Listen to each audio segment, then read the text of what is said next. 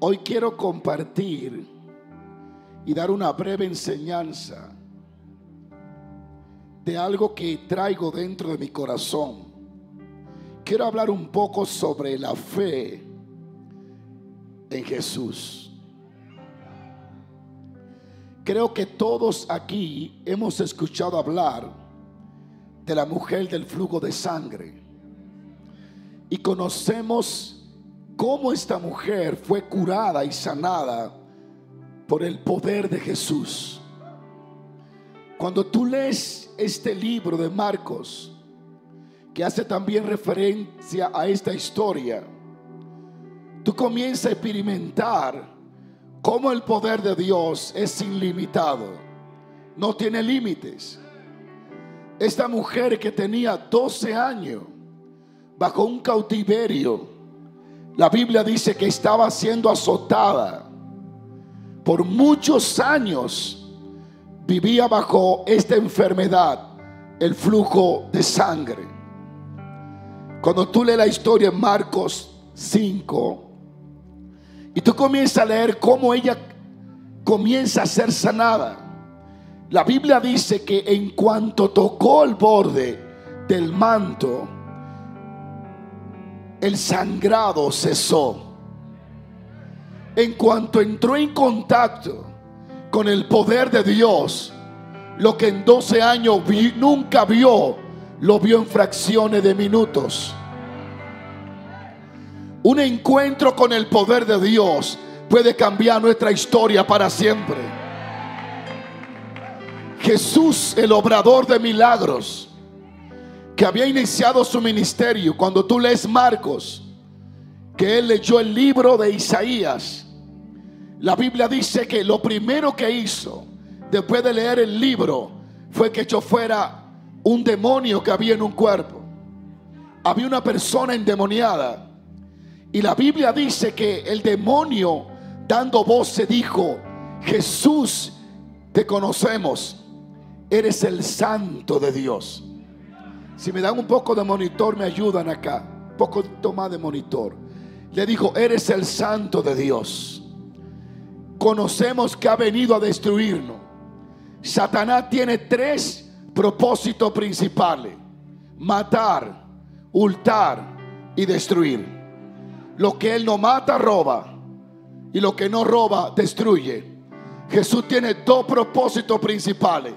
Vino a destruir las obras del diablo. Y vino a darnos vida y vida en abundancia.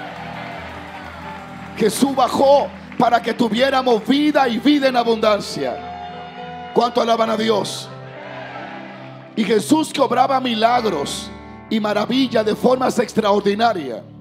Dice la Biblia que esta mujer escuchó hablar de Jesús.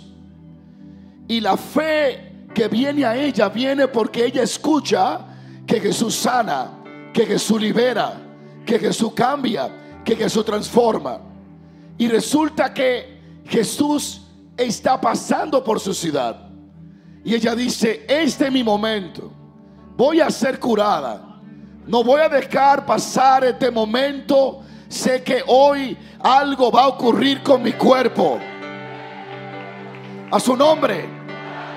Y dice la Biblia que fue sanada al instante.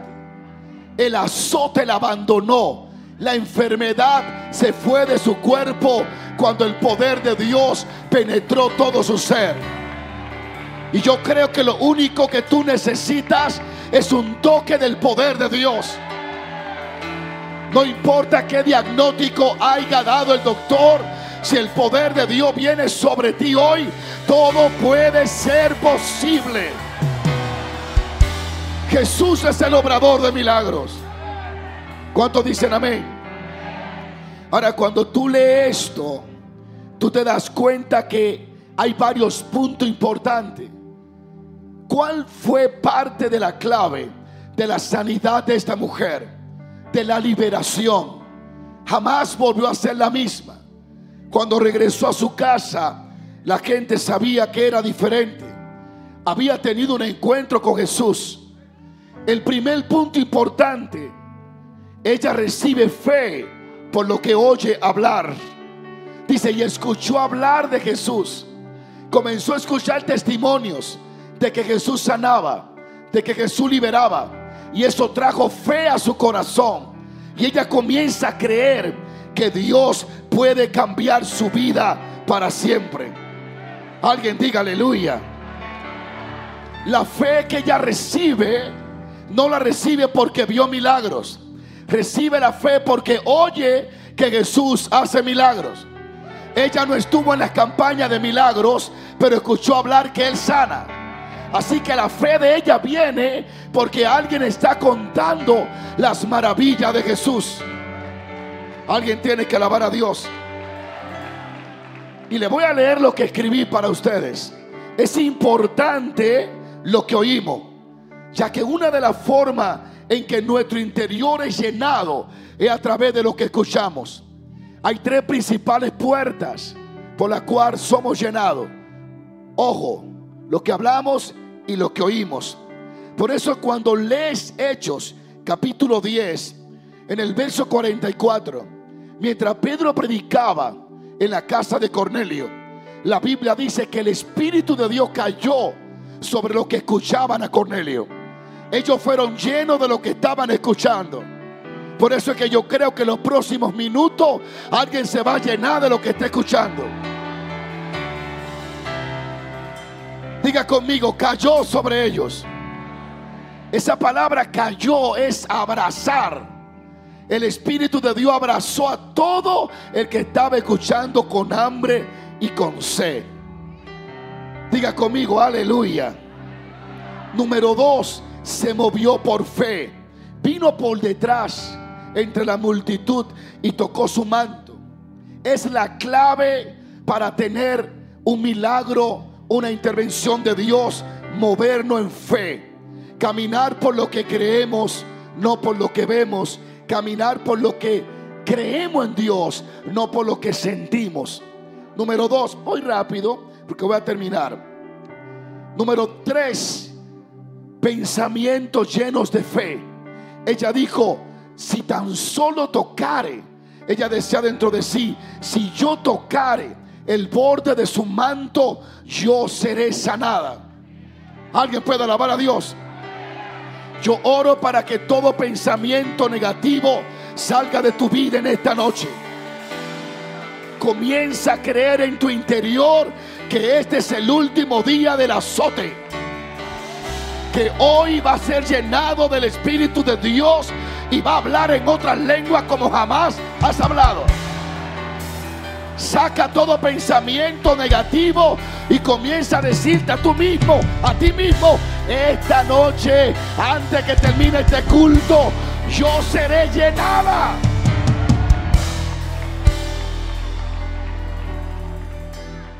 Pensamiento de fe. Diga conmigo, pensamiento de fe. Lo que pensamos puede determinar lo que vamos a recibir. Número cuatro, voy rápido. Jesús tenía tanto poder que le salía hasta por el poro. Era tanto el poder que había, toda plenitud, que hasta la ropa estaba ungida. Cuando ella tocó el borde del manto, ni siquiera llegó a tocar el cuerpo. El manto de Jesús estaba cargado de electricidad. Yo creo que Dios preparó este evento, este congreso, porque va a cargarte de tal forma. Alguien tiene que alabar a Dios. Alguien tiene que alabar a Dios. Dile a alguien, prepárate. Porque el poder y virtud hoy te va a tocar tu vida. La Biblia dice que el poder salía de él. Una de las claves que hace a esta mujer elegible para recibir es la fe. Tú no recibes lo que tú crees, lo que tú no crees. Tú solo recibes aquello que puedes creer. Hace un tiempo atrás Dios me dijo, tienes que aprender algo. Has enseñado que hay que sentir para recibir. Y me dijo, no tienes que sentir mi poder para ser sanado por mi poder. Primero se cree y después se siente. Los mayores milagros yo no he sentido nada. Porque no hay que sentir para recibir. Lo que hay es que creer. El sentir pertenece al mundo visible. Lo que hay es que percibir. ¿Alguien está listo aquí? Por eso es que algunos de ustedes ya están percibiendo algo. No lo pueden explicar, pero perciben en su interior que algo de Dios está a punto de invadir sus corazones. A su nombre. La iglesia ha caminado mucho por lo que siente. Y el sentir ha sido un obstáculo para entrar en contacto diario con la presencia de Dios. El poder de Dios no debe de ser contactado con los sentidos. Debe de ser contactado con el Espíritu.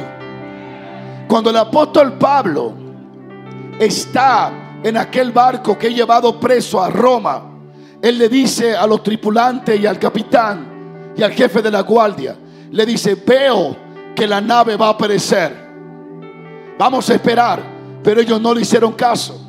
Esa palabra veo no existe ahí. Lo que existe es percibo. Percibo que la nave, que el barco se va a destruir. Pablo ni siquiera dice, Dios me revela que se va a destruir. Pablo dice, yo percibo que se va a destruir. Gracias por su entusiasmo. Cuando tú comienzas a percibir, hay cosas que Dios no tiene que decírtela para saber que son de Dios. Porque tu espíritu percibe lo del espíritu. El que percibe no pide confirmación. El que siente sí. Yo vengo a hablarle a alguien hoy que se despida de sus sentidos y opera en el Espíritu de Dios.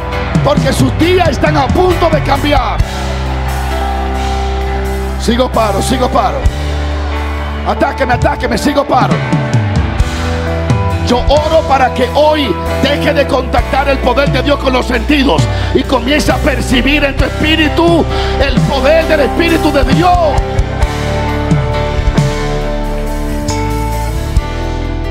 Sigo paro. Siéntate unos minutitos. Cuando el apóstol Pablo en Hechos 13, creo que verso 14 ahí, que él predica, él llega a una ciudad llamada Listra y le está predicando y hay un hombre cojo de nacimiento. Y cuando él termina de predicar, lo mira y dice, viendo Pablo que tenía fe para ser sanado, le dijo, levántate. Y el hombre saltó y se levantó. Ese hombre nunca había oído hablar de Dios. ¿Cómo le entra la fe? Escuchando a Pablo. Sigo paro. Cuando Dios llama a Samuel, Samuel, Samuel, Samuel, él no sabe que es Dios. Él le pregunta a Elí, ¿qué es esto? Y Elí le dice, no soy yo.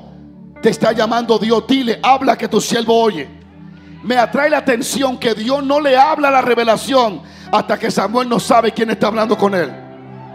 Gracias por su entusiasmo. Cuando Samuel estaba pendiente, entonces Dios le dio la revelación. Hoy Dios mata toda distracción de tu espíritu. Hoy Dios quita toda distracción de tus oídos. Ha durado muchos años distraída, pero hoy va a estar pendiente porque la voz de Dios va a penetrar dentro de tu corazón. El apóstol Pablo dice, levántate. Y dice la Biblia, y viendo que tenía fe para ser sanado. Pero cuando lo busque en el griego, no, no dice veo, porque la fe no se ve. Dice, y percibiendo que tenía fe. En otra traducción dice, y por el don de discernimiento percibió que tenía fe y que era la voluntad para ser sanado. Yo creo que hay gente hoy que sus días se le van a trastornar en el nombre de Jesús. Porque ya no van a caminar por lo que ven, por lo que sienten, por lo que oyen. Aunque la cosa en el exterior esté torcida, ellos la perciben derecha en su interior. A su nombre. Di conmigo, vas a recibir. ¿Cuántos creen que están listos acá para recibir en fe? Ahora escucha esto, la fe, diga conmigo la fe. La fe es el segundo elemento más importante para mí. El primero es la palabra, porque no hay fe sin palabra de Dios. La fe entre el cielo y la tierra es el segundo elemento más importante. Por la fe conquistamos reino. Por la fe apagaron fuego. Por la fe recibieron sus muertos resucitados. Por la fe Moisés abrió el mar rojo. Por la fe rehusó llamarse hijo de la hija de Faraón. Por la fe caminó en el desierto como viendo al invisible. Por la fe Abraham caminó con Dios. La fe es el poder que mueve el poder. Donde hay fe, el poder de Dios está disponible. Si alguien aquí cree, algo va a cambiar en su vida para siempre.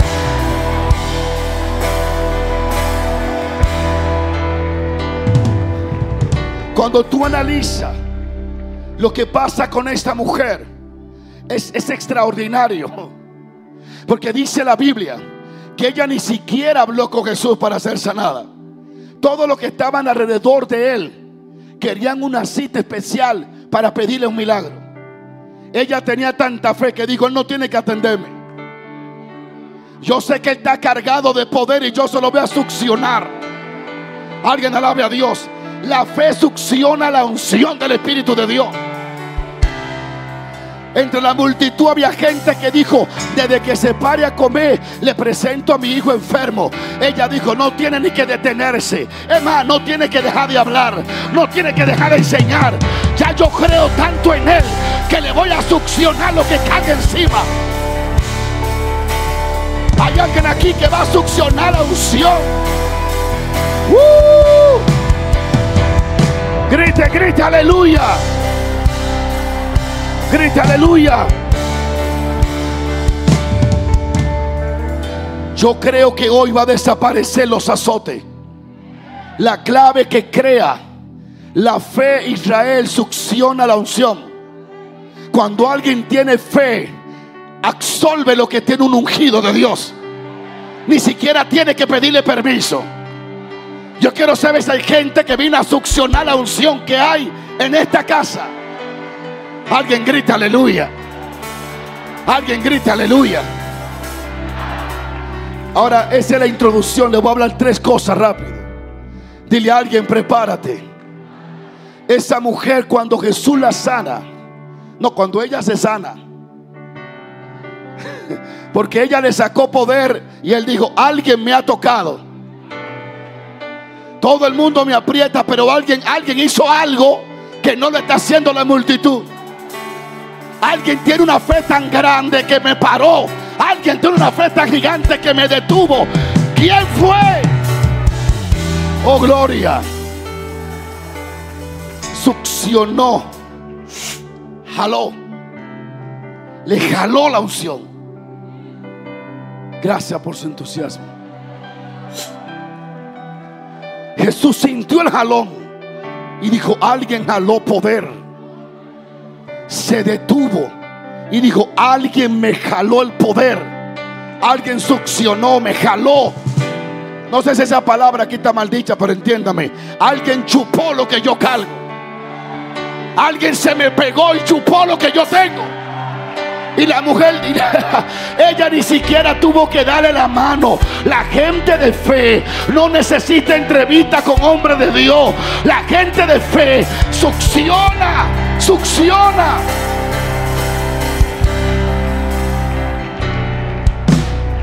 Ahora, ¿por qué hablé de, por qué comencé hablando de esta mujer? ¿Cuál es la clave principal? Que tuvo esta mujer para succionar, absorber la unción de Jesús y alimentarse. Jesús era un depósito andante. Pero no todos tenían cubo. Lo voy a dejar ahí. Sigo paro. La clave por la cual esta mujer recibe sin entrevistarse con el dueño del poder es que ella creía en él. Ella valorizaba lo que él portaba. Ella no fue a la reunión para discutir a ver si él sabe o no sabe. Ella no fue a discutir doctrina. Ella dijo, él tiene y yo quiero. Aquí hay gente que están midiendo las palabras, te va a seco. Pero aquí hay otros que no vinieron a discutir, vinieron a, vinieron a extraer. Hay alguien que vino a absorber hoy.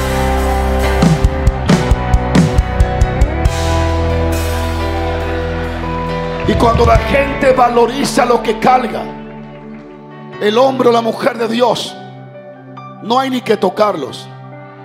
Hay gente creyendo que se van a sanar cuando yo le ponga la mano. Y hay Dios y Dios está esperando que tú creas que no es Juan Carlos, que es el que te va a sanar. Y antes que termine el mensaje va a estar sano, libre, va a recibir algo.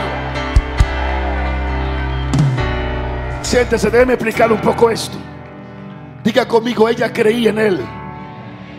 Ella valorizaba lo que él cargaba. Por eso es que los demás no reciben la que recibe ella. Porque ella tiene semanas escuchando que él sana. Así que ella cree que él tiene para darle. Ella se acerca porque ella cree que él tiene un depósito. Que él tiene agua y ella tiene sed. Él cree que, que ella cree que él tiene poder y ella necesita ese poder. Y ella valoriza lo que carga el maestro. Alguien alabe la gloria de Dios. Alguien alabe la gloria de Dios. Alguien alabe la gloria de Dios. Y de eso quiero tocar unos 10 minutos más.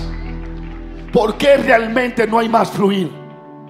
Porque hay iglesias secas y muertas. Porque hay gente muriendo enfermo con un Dios que sana. Porque hay gente empobrecida con un Dios que suple nuestras necesidades. Porque hay personas atadas con un Dios que vino a romper las obras del diablo. ¿Sabe por qué? Porque a la iglesia le ha faltado valorizar a los depósitos que Dios le ha ungido y le ha puesto al frente. El problema de hoy en día no es la falta de Dios, es la falta de reconocer a Dios en un individuo o en una mujer. Sigo paro, sigo paro. Jesucristo hacía milagro en todos lugares. Mire lo que dice la Biblia. ¿Cuándo es que la unción salía y sanaba? La Biblia dice que él iba por los pueblos haciendo milagros. Mire lo que dice. Eso está en Mateo 14, 36. Y le rogaban que le dejase tocar solamente el borde de su manto. Y todos los que lo tocaron quedaron sanos. Sigo paro. Uno, cuando ve esta escritura, uno llega a pensar que soberanamente Dios lo hacía en todos los pueblos. Y uno siempre dice, Jesús por donde pasaba ocurrían milagros. Pero hay un pueblo que él no pudo. Y ese pueblo es Nazaret, su pueblo natal. ¿Por qué? En Genezaret le rogaban, en Nazaret lo rechazaban. Los pueblos por donde él hacía milagros dice que todas las aldeas y los pueblos donde él sanaba eran las aldeas que le rogaban un toque.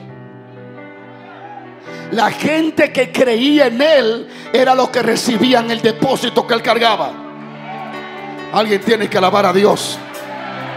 Alguien tiene que alabar a Dios.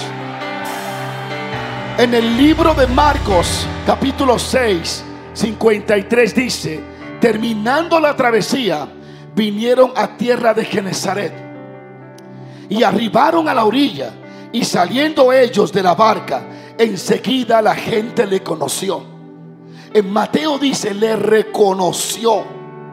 Y corrieron todas las aldeas de la tierra alrededor y comenzaron a traer, corrieron la noticia en todos lados. Y en toda esa región de Nazaret, por todos los campos, comenzaron a mandar noticias. El que hace milagro está aquí. El que liberta a los enfermos está aquí. El que liberta a los endemoniados está aquí. El que levanta a los muertos está aquí. Y la gente comenzó a venir en burro, en camello, en caballo. Porque creían que Él tenía lo que ellos necesitaban. Alguien tiene que alabar a Dios. A su nombre, a su nombre. A su nombre. En Nazaret no ocurre. En todos los pueblos ocurre. Si usted lee la historia del Nuevo Testamento, de los cuatro evangelios, se va a dar cuenta que el único pueblo donde él no pudo hacer milagros fue en Genezaret. Así que es importante que miremos esto. Porque es el único lugar donde el poder de Dios se vio trabado. Y no pudo fluir. ¿Cuánto bendicen a Dios? ¿Cuánto bendicen a Dios? En, en, Nazaret fue el pueblo donde no le creían. Y cuando él quiso sanar, dice que se sorprendía, él se sorprendía de la incredulidad de ellos. Porque Nazaret nunca pudo transicionar de carpintero a Dios. Siempre lo observaban como carpintero. Hace tiempo que transicionó al ungido. Se acostumbraron a verlo arreglar tabla y madera que creían que él no podía sanarlo. En el lugar donde no creían en el depósito de él, fue en el lugar donde la unción no se liberó. El problema de hoy en día es la insensibilidad espiritual que hay en miles y miles de cristianos que devalorizan al hombre, a la mujer que Dios le ha puesto al frente. Y yo te lo voy a decir hoy, al hombre ungido que tú no le das valor, tú no te vas a beneficiar del depósito que él carga. Sigo paro, sigo paro. Por eso es que hay propastores en este lugar que cuando viajan a otros lugares Dios lo usa más que en su iglesia. Tú tienes la misma unción allá y aquí. Lo que pasa es que en tu iglesia no creen tanto en lo que tú tienes como creen en nuestro pueblo. Pero hoy eso va a cambiar en el nombre de Jesús. A su nombre. Voy a terminar. Sigo paro. Y Jesús está hablando con ellos. Y le dice, es impresionante que ustedes no honran lo que yo porto. No creen en mí. No creen en lo que yo cargo. No han transicionado. Creen que yo soy un carpintero. No han transicionado, no saben quién soy. Y se escandalizaban. ¿Pero quién es este? No es el hijo de María. Y nota su papá José y sus hermanos. Óigalo bien, católicos, sus hermanos. Y Jesús dijo, vámonos, porque contra esa, contra la deshonra, hasta lo que tú portas, no puede nadie. Cuando alguien no cree que Dios te ha ungido, sacúdete los pies y vete. Dios va a sanar el mundo entero a través de ti, menos esa persona. Porque la unción se imparte desde la parte honra. Gracias por su entusiasmo. Gracias por su entusiasmo. Hay gente aquí con mucho depósito de unción, pero no hay en su ciudad quien honre lo que ellos cargan.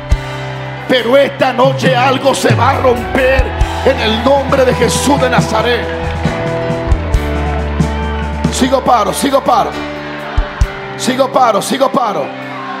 Dile a alguien, prepárate. El Evangelio se predica con poder. El Evangelio se enseña con poder. Cuando Jesús se presentaba, dice la Biblia, que los demonios se arrodillaban y se inclinaban delante de él. ¡Qué poder! Los demonios tenían que adorar y decir, tú eres el Hijo de Dios. Hay gente aquí que Dios ya lo ha preparado para doblegar demonios. Hay gente aquí que los brujos se van a inclinar ante el poder de Dios. Alguien diga aleluya.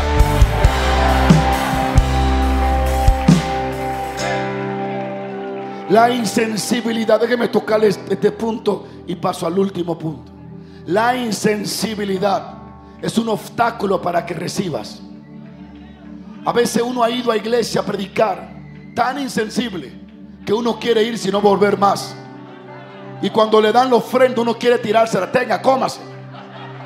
Porque uno nunca quiere predicar a donde no anhela lo que uno carga.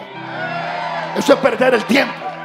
Ya yo no pierdo el tiempo antes de yo ir a un lugar, tiene hambre de lo que Dios me ha dado. Sí, voy.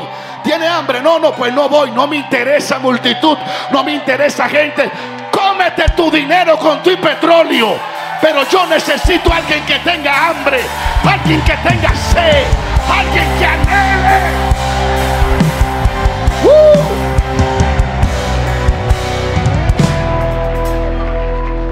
La insensibilidad. eso voy a hablar mañana. Voy a dejar eso ahí es peligrosa.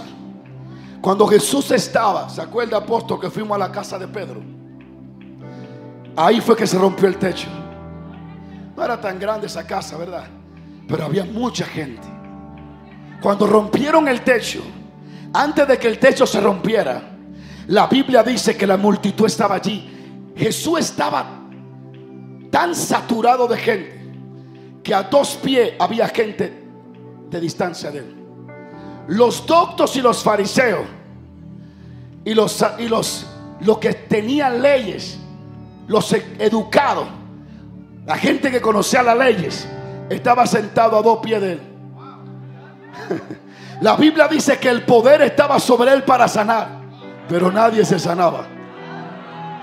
Y los doctos que estaban ahí no recibían, ni siquiera los pelitos se le paraban. ¿Cómo es posible que estaban cerca de Dios y no lo sentían? Porque fueron fue a medir fuerza con él. Fueron a llevarle la contra con un espíritu contrario.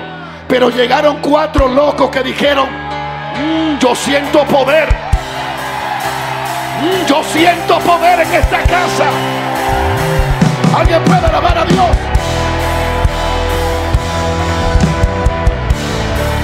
Jesus. La insensibilidad es un obstáculo para vivir continuamente en un fluir en el Espíritu Santo. Esta gente de Nazaret no honraban quién era Jesús y lo que él portaba. Y Jesús en respuesta, molesto porque no puede hacer lo que quiere, porque ellos levantaron una pared y no valorizaban lo que él portaba. ¿Y por qué me doy cuenta de esto? Porque entonces cuenta una historia y dice, añadió, de cierto os digo, que ningún profeta es aceptado en su propia casa. Y en verdad os digo que muchas viudas habían en Israel, pero a una fue enviada Elías. Y luego dice, muchos leprosos habían en Israel, pero solo un sirio se le envió. Jesús está hablando del pasado por lo que ellos le están haciendo en el presente. Él le está diciendo, ustedes me están haciendo lo mismo a mí que le hicieron a Elías y a Eliseo. No, usted no está aquí todavía. Él está diciendo, ustedes están deshonrándome a mí como deshonraron la unción de Elías y de Eliseo. Él dice, había muchas viudas en Jerusalén, en Israel, pero solo una recibió. O sea, Elías tenía el poder de Dios para, para bendecir todas las viudas, pero solo una le creía. Y la viuda que le cree ni siquiera es judía, es gentil. De la tierra de Sidón, una tierra de idolatría. Dios le dice, Elías, lo que tú cargas, solo hay una mujer que te lo va a recibir. Vete, camina 140 kilómetros, porque hay una mujer que cree. Por eso es que la viuda le dice, eres varón de Dios y la palabra de Dios está en tu boca. Sigo paro. Dios le dice, Elías, hay mucha viuda pero hay solo una que cree en lo que yo te di. Vete. Por eso la viuda es elegible. Porque ella cree lo que Elías aporta. Sigo paro. Y cuando tú crees lo que una mujer y un hombre de Dios portan, tú te beneficias de lo que Dios le ha dado. Sigo paro. Mucha viuda había en Israel, pero a una fue enviada Elías. No porque la viuda era buena, sino porque creía en lo que portaba Elías. Déjeme hablarle de Elías. Elías era un loco fuera de lo normal. Cuando Elías aparece, aparece de la nada. Elías Tibita no se sabe qué papá, qué mamá, de qué tribu Elías. Se cree que Tibita puede representar también un caminante, alguien sin casa, alguien que camine errado. Dios escoge a alguien sin nombre para sacudir a Israel. Para que tú entiendas que tú no necesitas descender de sacerdote para ser llamado. Alguien tiene que alabar a Dios. Ese Elías era un profeta genuino de Dios. Déjeme decir algo de Elías. Jesús lo menciona. Y Jesús está haciendo referencia de Elías. Porque así como lo están deshonrando a él, como no creen en lo que él porta, así mismo el pueblo no creyó en lo que Elías portaba. En su mayoría.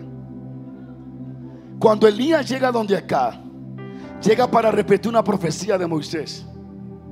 Moisés dijo, cuando adoren ídolos, Jehová cerrará los cielos. Y Elías va a materializar lo que Moisés profetizó fue. y le dice, el Dios tuyo controla el clima. Ah, sí, se cierra el cielo. Oh, yo estoy loco por ver esa gente así. Que vengan vestidos raros en chancletas llenos de polvo, crucen el río y dicen, así dice Jehová. Es que los profetas de hoy se han relacionado mucho. Y cuando ven que alguien tiene dinero, le quiere profetizar. Bueno, yo necesito un profeta que venga del monte, que no conozca a nadie. Un tipo que no, un tipo que no negocie la voz de Dios. Hay alguien que quiere oír la voz de Dios en su vida.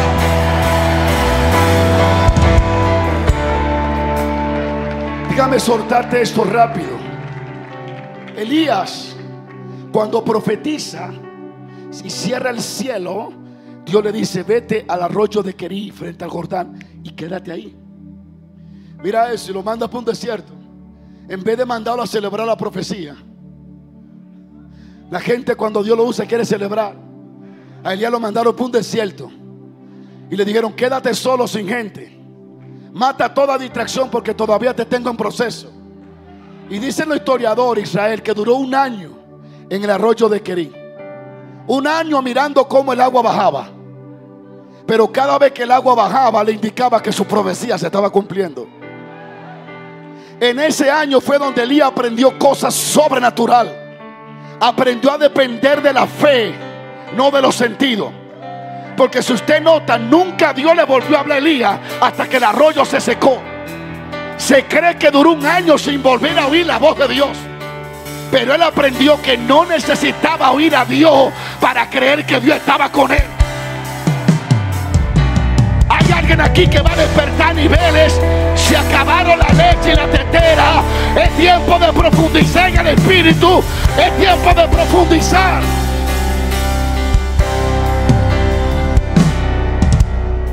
Sigo par. Y se, se seca el arroyo.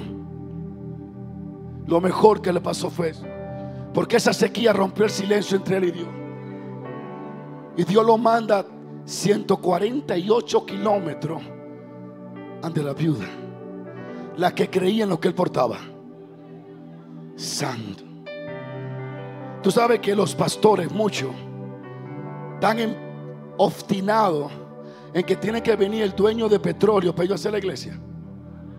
No, a mí manden, a mí déjenme la viuda. Para que la gloria sea mayor. Mira donde Dios envía a Elías, donde una viuda. La viuda era la primera que se morían en tiempo de hambre. Dios le dijo, vete a donde no dependa de ojo, a donde no, no dependa de fuerza, a donde entienda que yo voy a usar donde no hay nada para dártelo todo. Alguien grita aleluya. Oh. Dios terrible a Sidón, Dios mío, donde nace la idolatría Baal. Dios dice, ahí va a alimentar al profeta donde nació Jezabel. Ese Dios es terrible. La pone difícil para glorificarse más fuerte. Alguien puede alabar a Dios. Cuando tú lees historias sobre Moisés, y esto es un punto importante para pasar y concluir. Si tú no aprendes a depender de Él y no de ti, tú nunca vas a fluir en lo sobrenatural.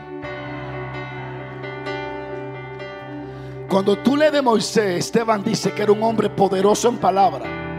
Yo no sé cómo era Gago, pero era poderoso en palabra. Y en obras, cuando Moisés hablaba, temblaba Egipto.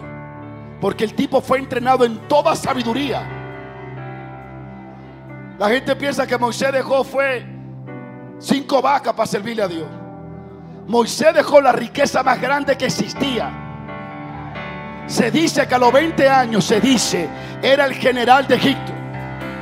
Y era el hombre más importante de la guerra y de Egipto, el hombre que más bonito hablaba. Y cuando caminaba temblaba Egipto por la presencia de Moisés. Esteban dice que era poderoso en palabra y entrenado en sabiduría. Por eso que al nivel en que tú te sacrificas es el nivel de gloria que tú vas a recibir.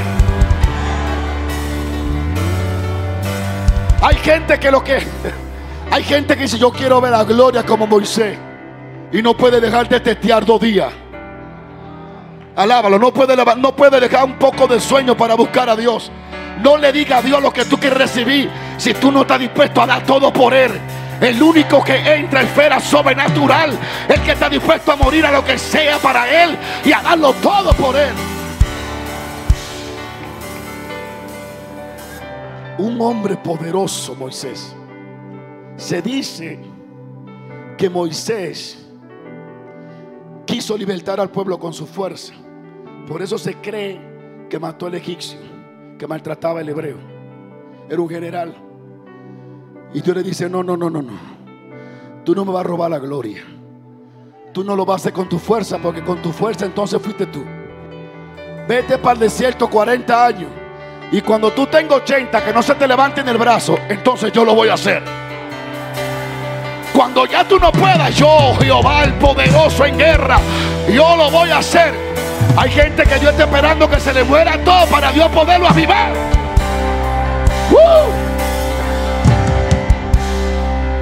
Dios mío, quiero terminar, pero no puedo. Dios está hablándole a alguien aquí hoy. Dios está entrenando a alguien para gloria futura. Alguien entrar en una nueva dimensión. Dios le habla a Abraham, Génesis 15, y le dice, yo te daré un hijo a los 75 años. Dios esperó que tuviera 100 para dárselo. Cuando ya estaba casi muerto, yo digo, ¿está muerto? Sí, ok, ahora te lo doy. La Biblia dice en Romanos que él ni siquiera consideró, consideró su cuerpo casi muerto, sino que creyó que Dios podía levantar de los muertos. Alguien puede alabar a Dios. Hay gente que no tiene gloria porque Dios está esperando que se le muera la humanidad, que se le muera el orgullo, que se le muera la fuerza. Hay algunos que hay que matar en la finanza para que dependan de Dios. Gloria, gloria, gloria, gloria. Porque toda la gloria será de Él. Toda la gloria será de Él. Toda la gloria será de Él.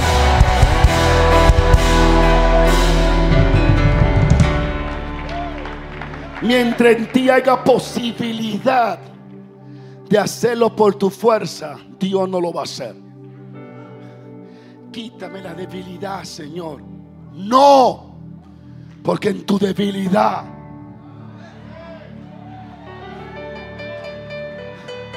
Hay Abraham aquí que ya están en los ya, ya están en los, en los 99 años. Casi, casi le está cayendo el poder de Dios. Casi, casi le va a cumplir Dios la promesa.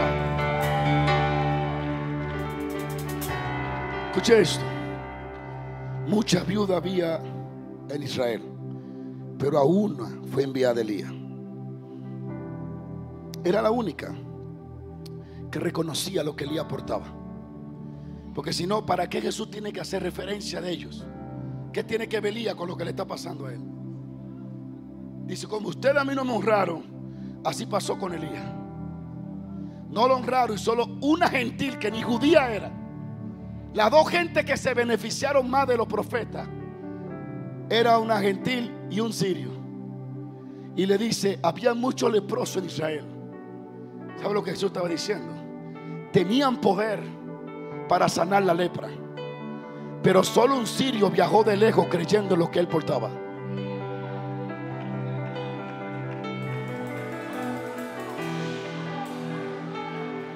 Alguien tiene que alabar a Dios. Y cuando llegó el general Namán y le dijo al rey, ¿dónde está el profeta que me hablaron?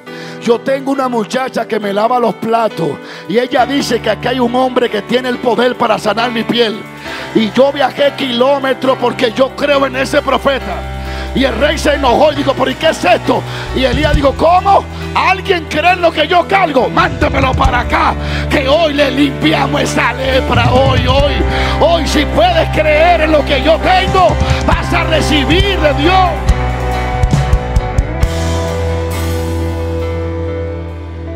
Es impresionante que los vecinos de Eliseo se morían de lepra. Y Namán recibió.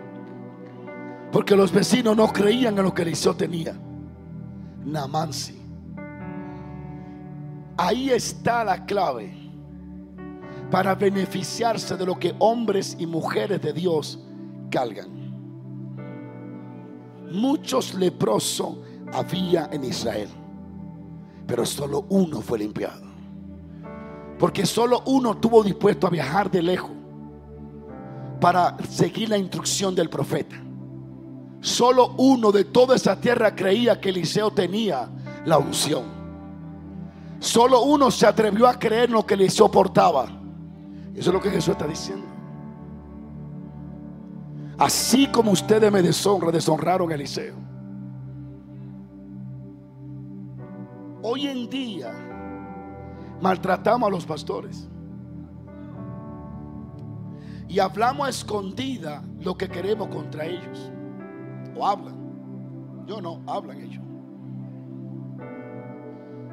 Y lo primero que tú generas cuando hablas en contra de alguien que Dios le confió la unción. Lo primero que tú abres una legalidad del diablo para ti. Y comienza a irte mal. Y tú invitas que al profeta sin pastores que anda por ahí, ven, úngeme la casa. Te la puede ungir quien te la unga. Hay una legalidad en tu casa que no se va a ir si no te arrepientes. Lo segundo es que vas a venir a la iglesia y nunca va a recibir nada de ese hombre. Porque la unción de un hombre y una mujer solo se activa a tu favor cuando tú honres a ese hombre y crees lo que él porta. Gracias. Y tranquilo que yo no le voy a pedir dinero ni ofrenda. Yo no estoy en esa dimensión. Yo estoy aquí para que usted entienda que hay una unción aquí desde el miércoles. Y que hay muchas viudas, pero ¿cuál de las que está aquí está creyendo en los profetas?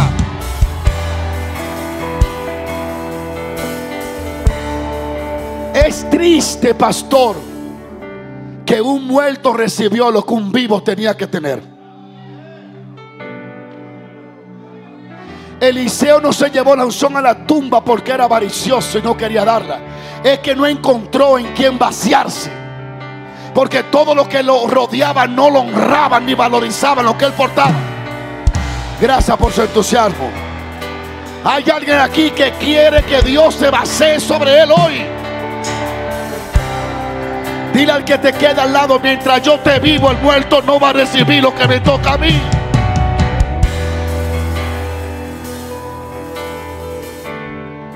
Cuando Eliseo y Elías comenzaron a operar uno después del otro, estos dos profetas eran depósito de poder andante. Por donde quiera que ellos pasaban, había posibilidad de operar milagros. En ello había un depósito de unción. Santo Dios. Se lo voy a explicar mejor. ¿Saben lo que es la palabra tanque, no? ¿Cómo le llaman ustedes? Tanque de agua. ¿Han visto no, esos tanques de agua que están así? ¿Cómo le llaman ustedes? Citerna en el aire, pónganla así. Llena de agua. Cuando Eliseo caminaba, él era un tanque de gloria andante. Eso es lo que Jesús dice. Había muchos leprosos, pero ninguno le creía a él. Cuando Elías se paseaba era un tanque de gloria andante. El problema es que nadie en Israel tenía cubo para recibir. Gracias por su entusiasmo. Cuando Elías se paseaba por Israel, era una gloria que había sobre él. Pero nadie estaba detrás de él para recibir lo que él portaba. Hay gente aquí que tiene... ¿Quién trajo su cubo para recibir algo de Dios? ¿Quién cree que hoy va a recibir la bendición del Espíritu de Dios?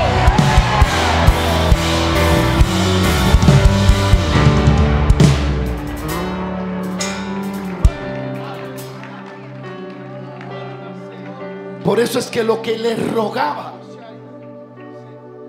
se sanaba. Lo que reconocían.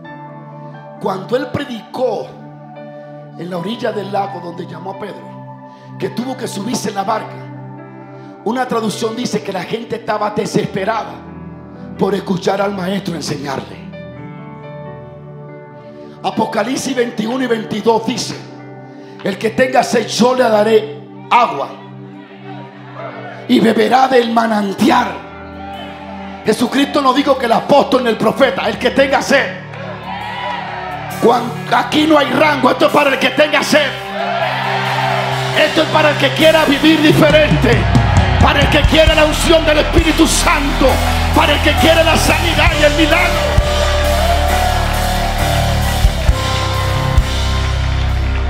Sigo paro. Siéntate un minutito. Para terminar acá ahora. Piensen por un minuto.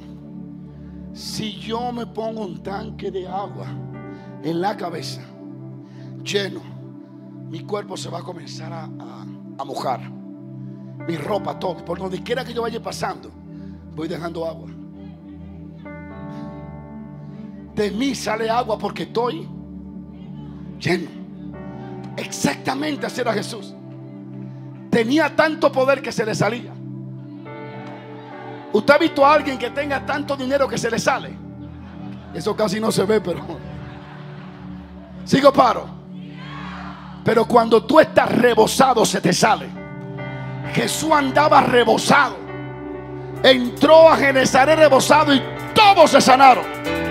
Entró a Nazaret rebosado y nadie se sanó porque no reconocían que Él portaba la solución para su enfermedad, para su liberación, para su milagro. Hay alguien que alaba a Dios.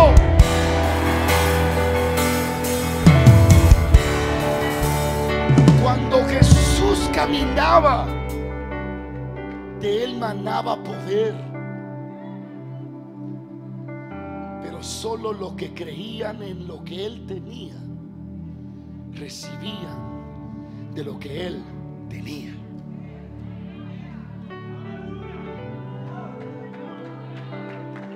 Mire, lo mejor es servicio de sanidad y milagro. ¿Sabe dónde? No es donde creen solo en Dios, es donde creen al que Dios envió. Se lo voy a decir así. Yo no estoy diciéndole que idolatre hombre de Dios. Lo que le estoy diciendo es que honre lo que Dios puso en ese hombre de Dios y en esa mujer de Dios. Escuche bien, porque hay una, un grupo, no, yo no honro hombre, Dios es que sana. Busquen la vida a ellos a ver qué salud espiritual tienen. Los que hablan así, secos, muertos, arrogantes, llenos de orgullo y tan endemoniado también. Sigo paro. Escuche bien. Las cosas suceden cuando creen en Dios y creen en el enviado por Dios.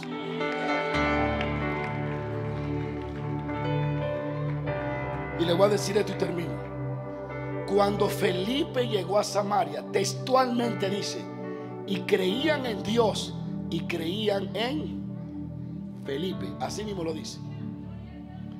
Por eso el poder de Dios en Felipe era tan sobrenatural. Porque de que entró a Samaria, la gente dijo, Él tiene la unción. Creían en Jesús, dice la Biblia, y creían en Felipe. El Señor te trajo hoy aquí. Inconscientemente todos trajeron su cubo. Y hoy te vas a ir lleno. Lleno de fe. Lleno de esperanza. Lleno de fuerza. Lleno del poder del Espíritu Santo. Tú no estás aquí por coincidencia. El Espíritu de Dios te trajo. El Señor te trajo porque te va a dimensionar. Uh, alguien tiene que alabar a Dios. Déjame contar esto y termino. Voy a terminar cuando termine ya. Déjeme de atormentarlo así. Hace dos domingos llegó una mujer a nuestra iglesia. Eso me impactó. Ella fue a contar un testimonio. Mira cuando la gente tiene hambre. ¿Cómo se llamaba apóstol el discípulo que ungió a Pablo? Que le puso la mano para que se le fuera la ceguera. Ananías. a quien Dios usa para ungir a uno de los hombres más gigantes y a un tipo que ni siquiera era evangelista. Era un discípulo, pero era un discípulo que oraba. Y Jesús se le apareció a un discípulo, porque Dios no anda buscando cargo ni grande, Dios anda buscando un disponible. ¿Habrá algún disponible aquí que se ponga en la mano de Dios? Porque el Señor lo va a usar. Siéntate, escucha esto. Amados hermanos, el coro puede ir pasando ya si me ayuda. Esta mujer llega, me contó un testimonio que me hizo temblar. Dice, yo vine aquí hace tres meses más o menos. Y yo vine por mi amiga que tiene un cáncer. Tenía un cáncer regado ya en todos sus órganos. Ya estaba para morirse. El médico la desahució. Estaba ya moribunda. Y yo dije, voy a viajar a Kansas. Viajó de Iowa. Yo no tuve tiempo ni de atenderla, porque yo no la vi. Yo solo sé que en un momento dado alguien me pidió la toallita. Y yo se la di, se la llevó. Y me digo, yo me llevé esa toallita que usted me dio. Y cuando llegué a la casa de mi amiga, levanté la toalla y dije, fuera cáncer, fuera cáncer, fuera cáncer, fuera cáncer. Me dice, pastor, mi amiga se levantó al otro día. Fuimos al doctor y el doctor no le encontró el tumor canceroso ni cáncer por parte. Oiga esto, agarró la toallita y se la puso a tanta gente que se le perdió. Y volvió el domingo y dijo, vengo por otra toallita más, pastor. Porque se la voy a poner a toda la gente de Minnesota. De Minnesota venía. ¿Tú sabes qué significa eso? Hambre y fe. Hambre y fe. Hambre y fe. Cuando tiene hambre de Dios, Dios honrará tu fe. Gloria a Dios. Al hombre y a la mujer que Dios te puso en la cabeza. No lo deshonre. Porque la unción del Espíritu Santo jamás se te será transferida.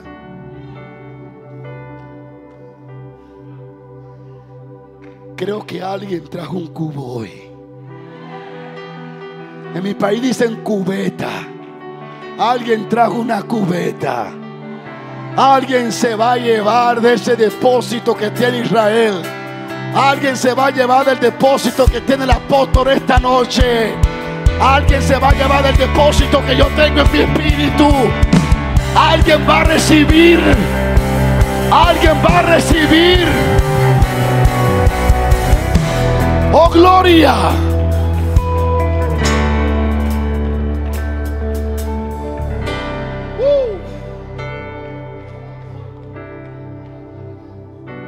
Levanta tus manos.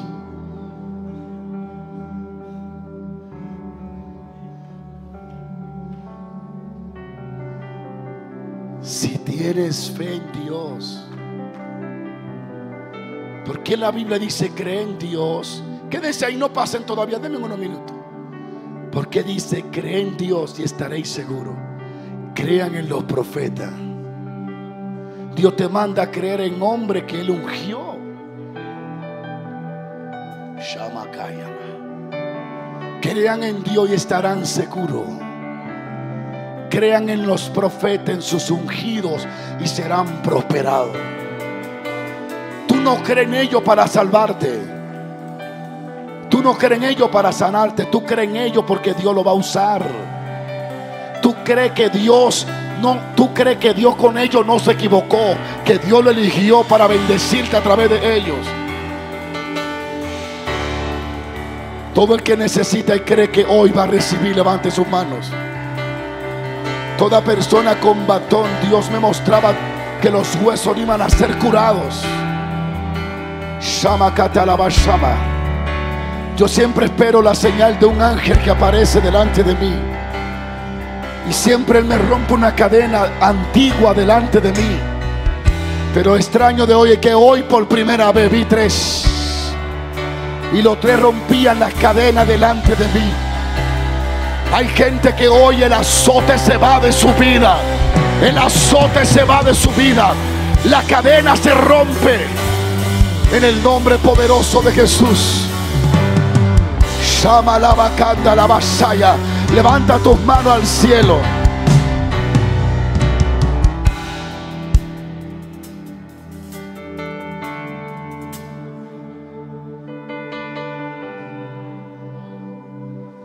Solo levanta tus manos. Y solo ahí pídele a Jesús. Pídele a Jesús. Porque ese que caminó sobre las aguas está aquí. Él es el obrador de milagros. Pídele a Jesús en este momento.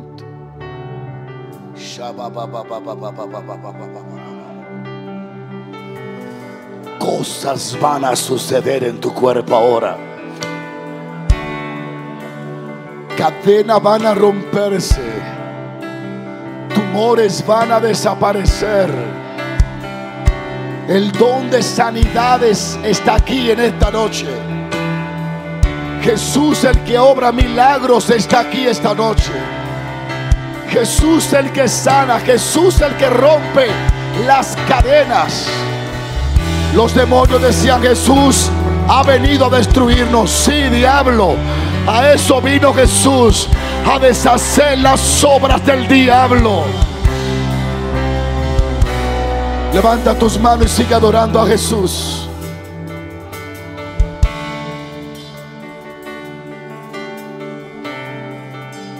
Baramante, Shabakataramaha, Shetaramante, Shatalabakanda la.